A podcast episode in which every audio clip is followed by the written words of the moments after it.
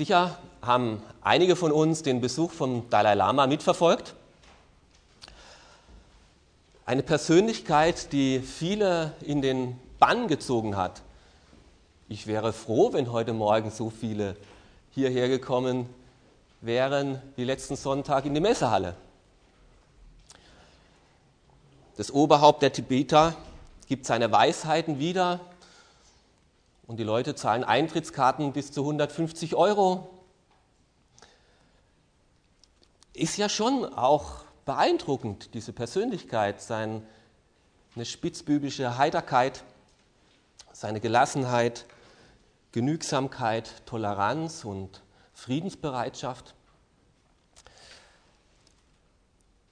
Und ich habe in der Zeitung gelesen, dass jemand aus Oberösterreich angereist ist und der dann schreibt, ich bereue es nicht, extra hierher gefahren zu sein, um Dalai Lama zu sehen und zu erleben. Ja, das ist das richtige Wort, man muss ihn erlebt haben. Dabei sagt er ja selber, dass er kein Zauberer ist und keine Heilkräfte hat, sondern einfach nur ein einfacher Mönch.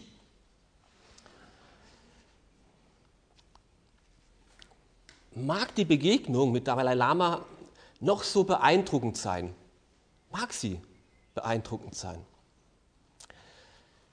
Die Begegnung mit dem lebendigen Gott ist noch einmal eine komplett andere Dimension.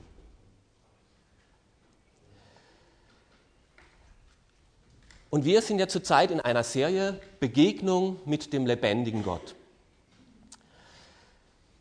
Und weil unser Gott eben nicht nur aus Tibet oder Nordindien zu uns kommt, sondern eben aus einer völlig anderen Dimension, ist es auch völlig unverfügbar. Marc, du kannst schon die erste Folie.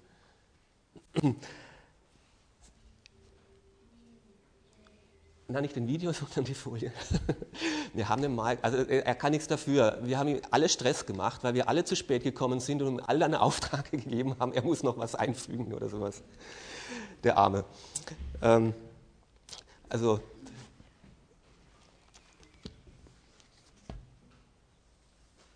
wir können uns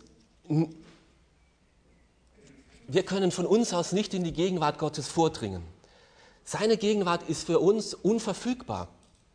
Gott muss selber sich offenbaren und seine Herrlichkeit zeigen. Aber in der Bibel lesen wir, dass er es immer und immer wieder tut. Dass er aus seiner Dimension, aus seiner unverfügbar zu uns kommt. Und heute lesen wir eben auch einen Bericht von diesen Gottesbegegnungen, wo der Prophet Jesaja in Israel diese Begegnung hatte. Und ich lese mit euch mal aus Jesaja Kapitel 6. Wir werden betrachten die Verse 1 bis 8. Ich lese aber erstmal nur die Verse 1 bis 4. In dem Jahr, als König Usia starb, sah ich den Herrn. Er saß auf einem hohen Thron und war erhöht und der Saum seines Gewandes füllte den ganzen Tempel aus. Um ihn herum schwebten Seraphim, jeder hatte sechs Flügel. Mit zwei Flügeln bedeckten sie ihre Gesichter und mit zwei ihren Füße und mit dem dritten Paar flogen sie. Sie riefen einander zu, heilig, heilig, heilig ist der Herr der Allmächtige. Erfüllt mit seiner Herrlichkeit ist die ganze Erde. Und dieses Rufen ließ die Fundamente der Vorhalle erzittern und der ganze Tempel war erfüllt mit Rauch.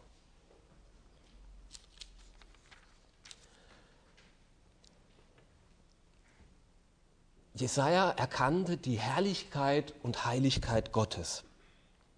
Wir wissen nicht genau, wie die Situation da war, in welcher Situation sich Elia befunden hat, aber eins wissen wir, dass es kein Traum war weil er sagt, es war ganz real, es war in dem Jahr, als Usia König war und als er starb. Vielleicht war er gerade im Tempel, war mit anderen dort den Gottesdienst besuchen und er feierte Gottesdienst und auf einmal geschah etwas Außergewöhnliches. Er hatte eine Sicht in die Herrlichkeit, in die Gegenwart Gottes, in den Thronsaal Gottes. Für einen Moment war diese Dimension durchbrochen und er sah, wo Gott gegenwärtig ist. Was sah Was sah Jesaja? Zwei Folien weiter, bitte. Er sah Gott auf einem erhabenen Thron. Klar, Gott ist König und König aller Könige. Er ist der Oberste und über ihm ist niemand mehr. Und er sah den Saum seines Gewandes und dieser Saum füllte den ganzen Tempel. Jetzt müsst ihr mal vorstellen, der Tempel in Israel war deutlich größer wie unser Gemeindehaus hier. Und der Saum seines Gewandes, also der Saum ist das da unten, der füllte schon den ganzen Tempel aus. Wie weit der da hoch hat schauen müssen. Und das ist ja nur ein Bild für die Größe und Erhabenheit Gottes. Und er sah nur den Saum seines Gewandes. Und der Saum füllte schon den ganzen Tempel. Also er war mit seiner ganzen Gegenwart bis in die letzte Ecke des Tempels war Gott präsent. Und dann heißt es, dass Seraphime um ihn herum schwebten. Gott ist in der Herrlichkeit nicht allein. Es gibt genug himmlische Wesen, die ihn verehren. Er wäre auf uns gar nicht angewiesen, dass wir heute ihn verehren. Es gibt außerirdische Wesen, die um ihn her sind und die ihn verehren, die ihm dienen, die ihn anbeten. Und diese Wesen werden hier jetzt mit Seraphim bezeichnet, woanders werden sie zum Teil mit Cherubim bezeichnet. Sie haben sechs Flügel, mit zweien fliegen sie, aber zwei brauchen sie, um ihr Gesicht zu bedecken, zwei, um ihre Blöße zu bedecken, ihre Füße zu bedecken. Selbst diese himmlischen Wesen, die vor Gott stehen, die schaffen es nicht, in die Helligkeit und Heiligkeit Gottes zu blicken. Sündlose Wesen schaffen es nicht, Gott anzuschauen, weil er so herrlich und heilig ist. Sie bedecken ihr Gesicht, weil sie die Reinheit Gottes kaum ertragen. Und so wundert es auch nicht, dass Jesaja hier wenn er den Blick in Gottes Thronsaal macht, Gott selbst eigentlich gar nicht sieht. Hier werden ja nur die Umstände beschrieben. Den Saum, den Rauch, die Präsenz, die Gegenwart, die Wesen um Gott herum. Es wird ja nur die Sphäre, das Umfeld von Gott berichtet. Gott selbst sieht er ja gar nicht. Rauch erfüllt den Tempel und Rauch ist etwas, Gott ist gegenwärtig. Bis ins letzte wenn es mal brennt in einem Haus, dann bis ins Letzte quillt dieser Rauch durch jeden Türspalt unten durch. Gott war überall gegenwärtig. Aber gleichzeitig ist dieser Rauch auch etwas, was Gott verbirgt, verhindert, dass man ihn sieht. Und Jesaja war tief beeindruckt von der Gegenwart Gottes, obwohl er ihn selbst nicht einmal sah. Und Jesaja sah nicht nur etwas, er hörte auch etwas. Himmlische Wesen riefen etwas zu, sich gegenseitig. Sie stellten unabhörig fest, heilig, heilig, heilig ist der Herr, der Allmächtige. Sie konnten nicht aufhören, immer wieder neu zu staunen. Boah, boah, Wahnsinn, heilig, heilig ist Gott.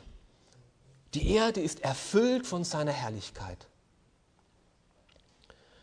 Heilig ist Gott, der Schöpfer, der alles so wunderbar gemacht hat.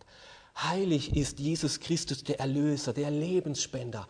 Heilig ist der Heilige Geist, der Tröster, der Kraftspender, der Lehrer und Leiter in unserem Leben. Allmächtig ist er. Nichts ist unmöglich. Er ist durch niemand anderes begrenzt. Herrlich ist er. Seine Macht und Majestät ist wuchtig. Eine überwältigende Pracht, die er hier versucht zu beschreiben. Er hat Würde und er ist erhaben. Die ganze Erde ist erfüllt von dieser Pracht Gottes, rufen sich die Seraphime gegenseitig zu. Gott ist nicht eingeschränkt auf dem Tempel, wo er sich jetzt gerade mal dem Jesaja offenbart. Der Tempel ist voll ausgefüllt mit seiner Pracht.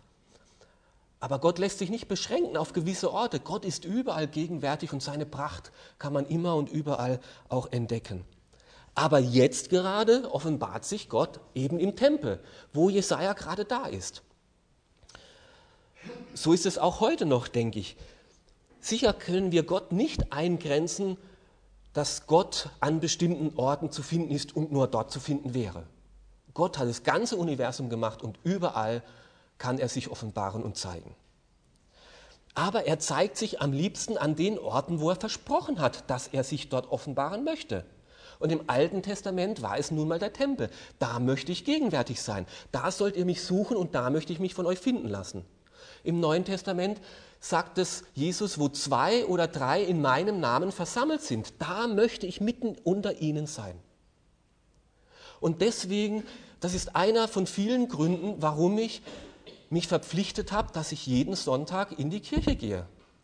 Weil dort es am wahrscheinlichsten ist, dass ich Gottes Reden höre. Und am wahrscheinlichsten ist, dass Gott gegenwärtig ist. Weil da hat er es versprochen. Gott kann mir auch im Wald begegnen.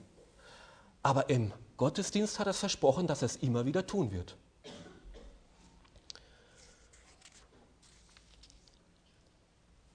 Gott, äh, Jesaja sah, Jesaja hörte etwas von der Größe Gottes und er spürte seine Gegenwart.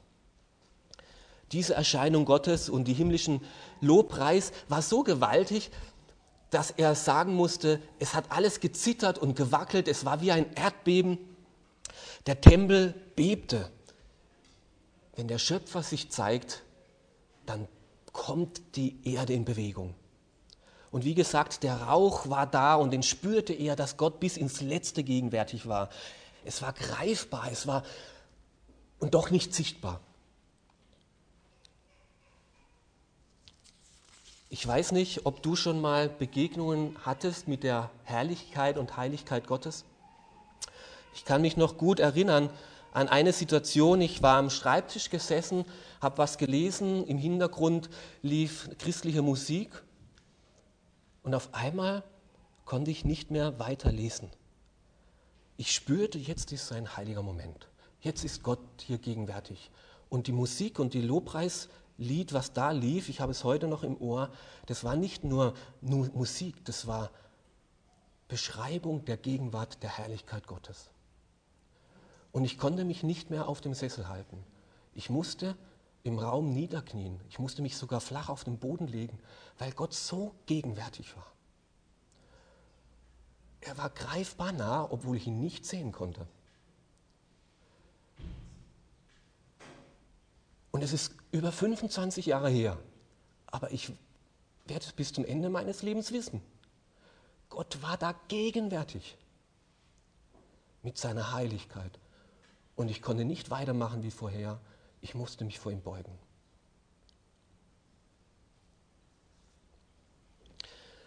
Hast du, hat dich schon mal ein Staunen oder eine Ehrfurcht erpackt vor der Herrlichkeit und Größe Gottes? Vielleicht bei einem Sonnenuntergang, wo sich die Farben spiegeln und ausbreiten über das Meer oder über die Wolken und du nur die, die Spucke wegbleibt und die Sprache wegbleibt, weil du noch erfüllt bist von dieser Pracht. Oder von Berggipfeln, wie der Schnee sie in einen Glanz hüllt und widerspiegelt. Oder ein Herbstwald, wo die Farben sich brechen. Oder wenn der Frost die Landschaft mit, mit Millionen von Kristallen überzieht und die Sonne sich darin glitzert staunst du noch über die Herrlichkeit Gottes. Vielleicht helfen uns ein paar Bilder, ein paar Eindrücke,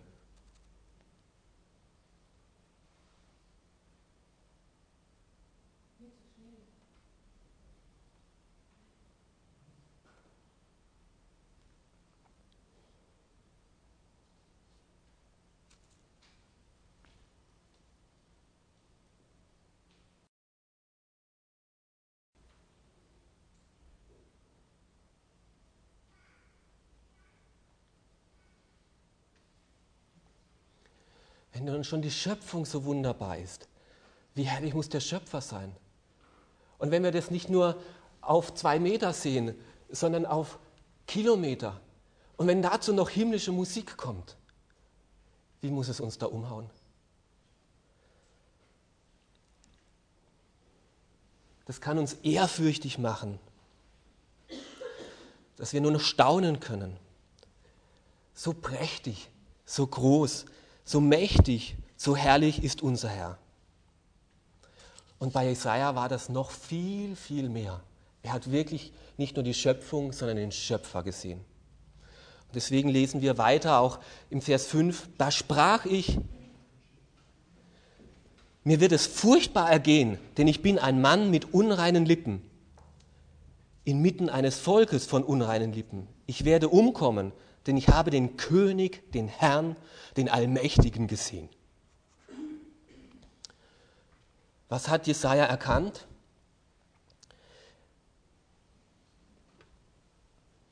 Er hat nicht nur Gott erkannt, er hat sich selbst erkannt. Im Bild dieses herrlichen, prächtigen Gottes, wo Gott so groß geworden ist, hat er gemerkt, wie klein er selbst ist. Wo Gott ganz groß wird, damit der Mensch auch ganz klein. Selbst die mächtigen Seraphinen verneigen sich vor Gott. Wie viel mehr der Mensch? Da, wo Gott seine Herrlichkeit zeigt, da kann der Mensch nur rufen, wehe mir, ich gehe zugrunde. In dem hellen Licht Gottes, da wird unsere eigene Finsternis sichtbar, in seiner Herrlichkeit unsere Unheiligkeit, in seiner Reinheit unserer Schmutz, in seiner Heiligkeit unsere Sündhaftigkeit. Und deswegen, denn ich bin ein Mensch von unreinen Lippen. Und wer immer noch glaubt, dass er eigentlich ganz gut wäre und dass Gott mit ihm eigentlich doch halbwegs zufrieden sein müsste, und wenn ich mal in den Himmel komme, dann werde ich Gott schon fragen, warum er das in meinem Leben so gemacht hat. Der hat keine Ahnung, aber auch nicht so viel von der Herrlichkeit und Heiligkeit Gottes.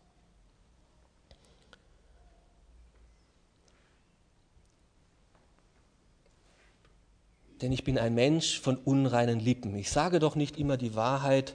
Wie kann ich dann dem wahrhaftigen Gott begegnen? Ich spreche Gebete obwohl ich ihm eigentlich letztlich nicht vertrauen möchte. Ich singe Loblieder und eigentlich im Herzen bin ich weit weg von Gott. Ich nenne mich Christ, aber mit Nächstenliebe tue ich mich so schwer. Ich bin religiös, aber allzu oft ein Heuchler. Ich werde umkommen, denn ich habe den König, den Herrn, den Allmächtigen gesehen. Da gibt es keine Ausflüchte mehr, keine Erklärungen von schlimmer Kindheit und von den Umständen und dass der andere ja auch Schuld hat und der hat mich ja angestiftet. Nichts. Da wird einem schlagartig klar, wehe mir. Ich bin ein Sünder.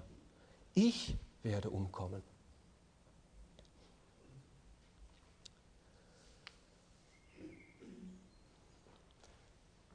Und wenn Gott hier nicht eingegriffen hätte, wäre das auch passiert. Wenn Gott hier nicht eingegriffen hätte, wäre das auch passiert. Aber Gott hat eingegriffen und er hat das erlösende Wort gesprochen. Gott ist heilig und Gott ist gnädig. Und wie gut, dass es hier jetzt weitergeht. Wenn's, wenn Gott nicht gehandelt hätte, hätten wir die Verse gar nicht. Dann wäre jetzt der Jesaja verglüht und weg. Wüsste man, wüsste man denn mal was von ihm? Hätte er es nie aufschreiben können, den Jesaja, äh, seine Prophetien. Aber es geht weiter. Doch einer der Seraphinen flog zu mir, er hielt ein Stück glühender Kohle in seiner Hand, das er mit einer Zange vom Altar genommen hatte. Damit berührte er meinen Mund und sagte, siehe, dies hat deine Lippen berührt, jetzt ist deine Schuld getilgt, deine Sünden sind dir vergeben. Gott ist heilig, aber Gott ist gnädig. Gott unternimmt selbst etwas, das der Jesaja in seiner Gegenwart bestehen kann. Er schickt einen Engel los, nimm du Kohl mit der Zange von dem Ort, wo Versöhnung, wo Versöhnung passiert und bring es zum Elia, dass er, äh, Jesaja, dass er es annehmen kann, berühre seine Lippen. Natürlich kann Kohle kann Feuer keine Sünden wegbrennen, selbstverständlich. Das wussten auch die im Alten Testament. Natürlich ist das nur ein Bild, dass Gott gnädig sein will und er selbst den Ort des Opfers schafft und dir anbietet. Und weil eben Jesaja ein Prophet war und Prophet sein sollte im Auftrag Gottes und im Auftrag Gottes reden sollte. Deswegen waren sein Lippe und sein Mund besonders wichtig, dass die geheiligt und gereinigt waren. Und auch zu uns schickt Gott heute ein vollkommenes Wesen aus seiner Gegenwart. Einen Mittler, der das bringt, was wir selbst nicht leisten können, der es uns anbietet und sagt, hier für dich. Und auch heute braucht es nichts anderes wie damals bei dem Jesaja, die Erkenntnis, Gott, du bist heilig und herrlich, du bist Gott. Und ich bin sündig und ich müsste vergehen. Aber dein Mittler, Jesus Christus, bietet mir das an, Gnade. Und ich möchte es in Anspruch nehmen. Heute genauso noch wie damals. Und dann spricht Gott auch zu uns heute, wie zum Jesaja: Jetzt ist deine Schuld getilgt, deine Sünde ist vergeben. Gott ist heilig und Gott ist gnädig zusammen. Er übernimmt selber das, was Jesaja nicht tun kann, selbst in der Gegenwart des Heiligen Gottes bestehen zu können. Er muss jetzt nicht mehr Todesangst haben. Er muss sich nicht mehr zu Tode fürchten vor dieser Heiligkeit Gottes. Eine Ehrfurcht bleibt. Boah. Eine heilige Ehrfurcht bleibt, aber keine Angst mehr, keine Todesangst mehr. Er darf stehen bleiben vor Gott. Wer die Herrlichkeit Gottes erkennt, wer seine Sündhaftigkeit erkennt, wer den Mittler Gottes annimmt, der darf mit dem gnädigen Gott rechnen. Das ist doch eine tolle Botschaft schon im Alten Testament. Und jetzt geht es noch weiter. Im Vers 8 lesen wir, dann hörte ich den Herrn fragen, wen soll ich senden? Wer wird für mich gehen? Und ich sagte, hier bin ich, sende mich. Gottes Sendung annehmen. Gott fragt in die Situation hinein. Gott lädt ein, er befiehlt nicht, er fragt, wen soll ich denn senden? Wer will gehen? Gott hat alle Macht. Er ist der Mächtigste. Wir haben gesagt, vorhin gesehen, die Wesen sagen, du bist der Allmächtige. Er könnte jedem befehlen, was er will. Und wir hätten zu tun. Er könnte Weisung erteilen, er könnte verordnen, er könnte verdonnern, aber Gott will das nicht. Er will keine Mitarbeiter, die murren und sagen, na muss ich halt, weil mein Chef mir befohlen hat. Er will keine Widerwilligen, die ihm zwingend gehorsam sein müssen. Er will Menschen, die zustimmen, die staunen vor seiner Heiligkeit und berührt von seiner Barmherzigkeit freiwillig gerne sagen, und diesem Gott diene ich gern. Ich, hier bin ich, sende mich.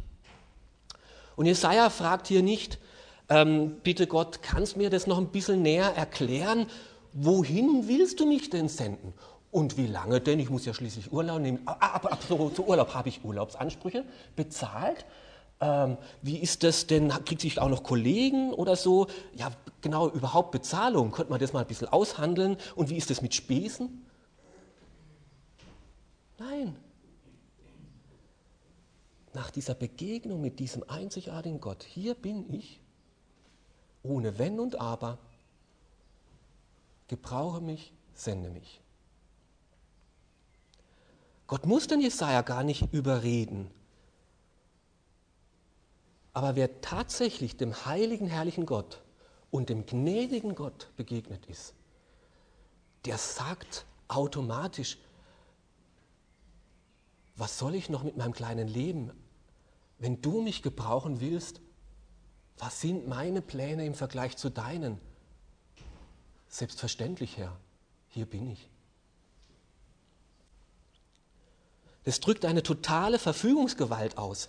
Du kannst machen mit meinem Leben, was du willst. Wohin du mich führst, welche Pläne du auch hast, welche Aufgaben du auch hast, ob es gut geht oder nicht gut geht, es ist völlig egal. Du bist der herrliche Gott, du bist mir gnädig du bist mein Herr und ich bin dein Diener und nicht umgekehrt.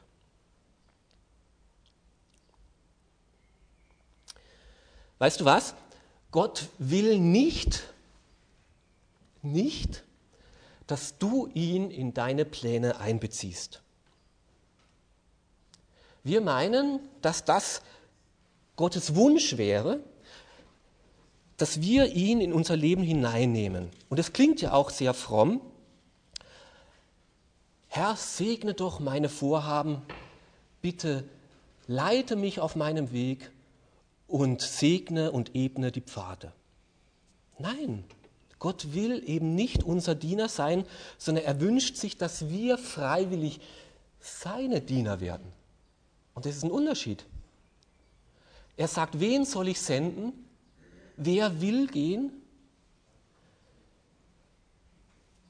Gott will nicht an unseren Plänen beteiligt werden, sondern er will, dass wir uns an seinen Plänen beteiligen. Und das ist ein himmelweiter Unterschied.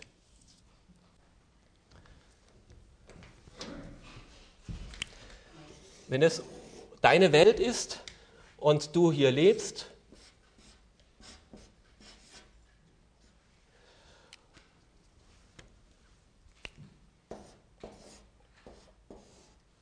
und das ist Gott, der dreieinige Gott, denken wir oft,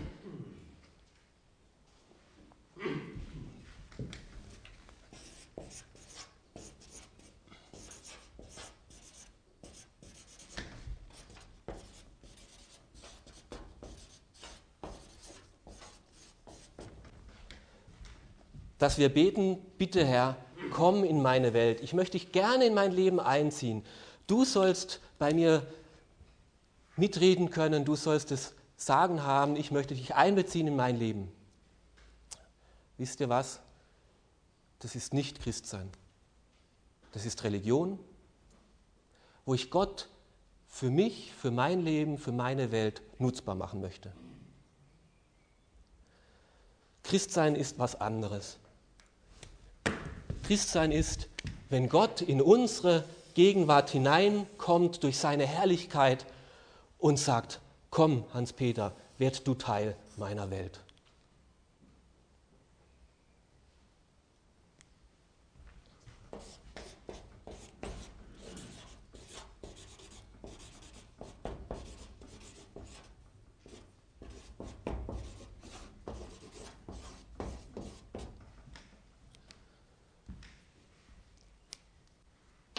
Und jeder von uns muss sich überlegen, ob er diesen Glauben hat, diesen christlichen Glauben oder diesen Glauben hat.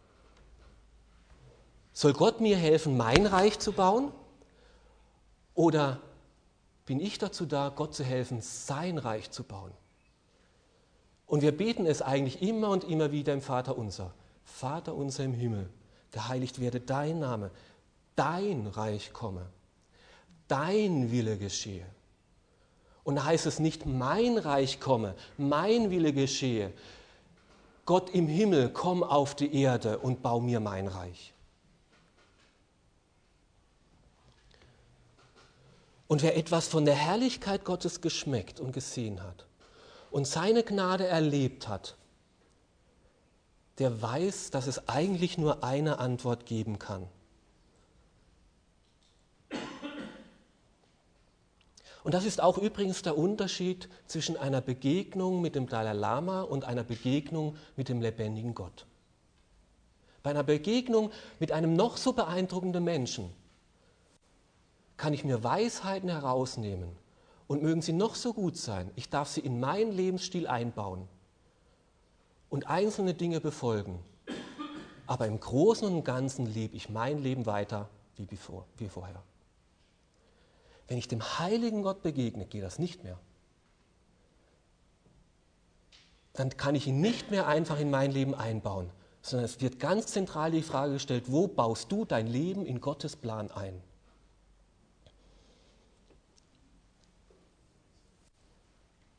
Und Jesaja in dieser Gegenwart Gottes, in diesem Erschrecken über seine eigene Sündhaftigkeit, dem Erleben seiner Gnade, kann nur sagen, hier bin ich.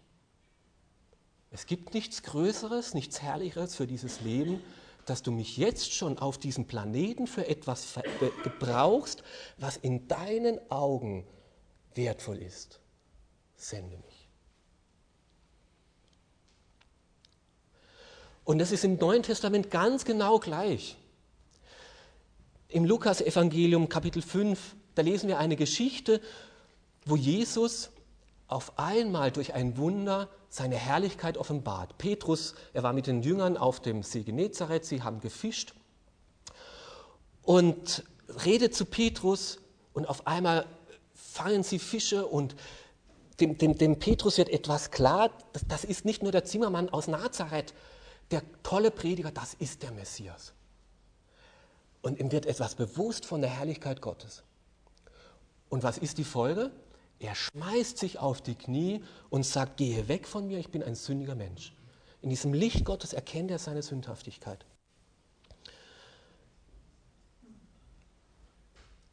Und Jesus spricht genauso zu ihm.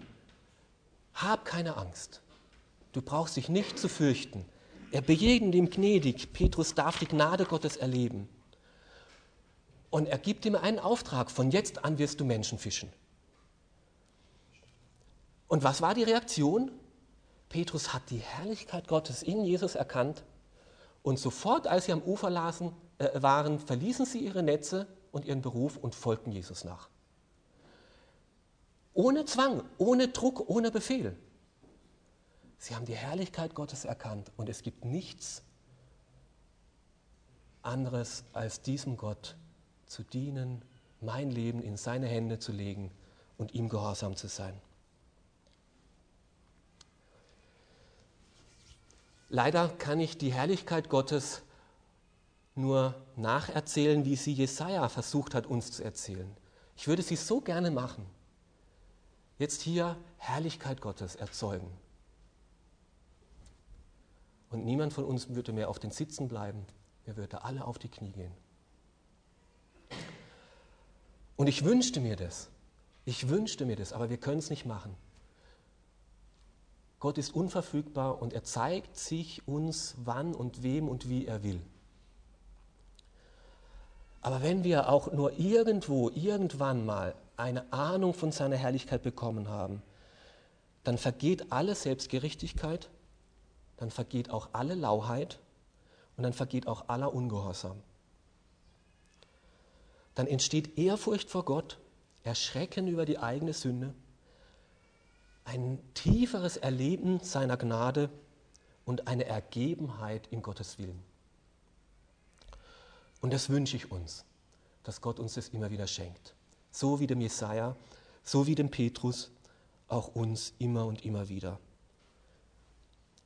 Denn Gott handelt mit Menschen und gebraucht Menschen und baut Menschen ein in sein Reich, die eine Ahnung bekommen haben von seiner Herrlichkeit, die selbst gestaunt haben, die nicht mehr stolz auf sich sind und ach, was bin ich fromm und ach, was bin ich gut, sondern erschreckt sind über ihre eigene Verlorenheit.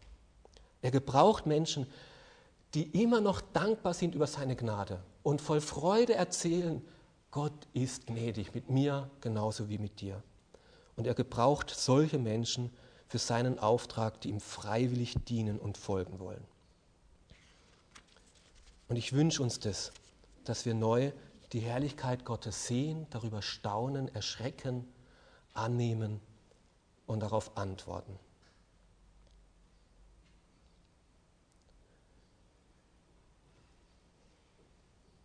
Ich möchte euch herausfordern, am Ende des Gottesdienstes hier herauszukommen und dir überlegen, wo du deinen Namen hinsetzen möchtest ob du bereit bist zu sagen, hier bin ich, sende mich. Ich möchte Teil deiner Welt sein.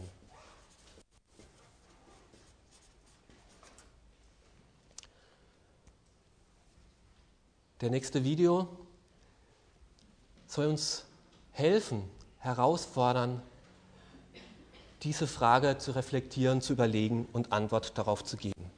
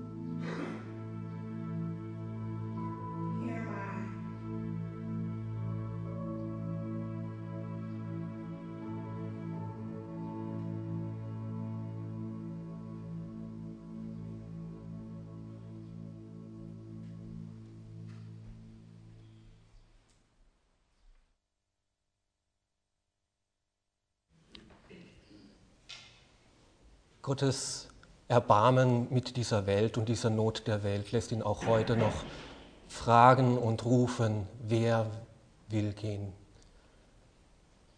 Und er wartet auf Leute, die sagen, hier bin ich, gebrauche mich für deine Pläne, die größer sind als mein kleines Leben. Hier bin ich, gebrauche mich.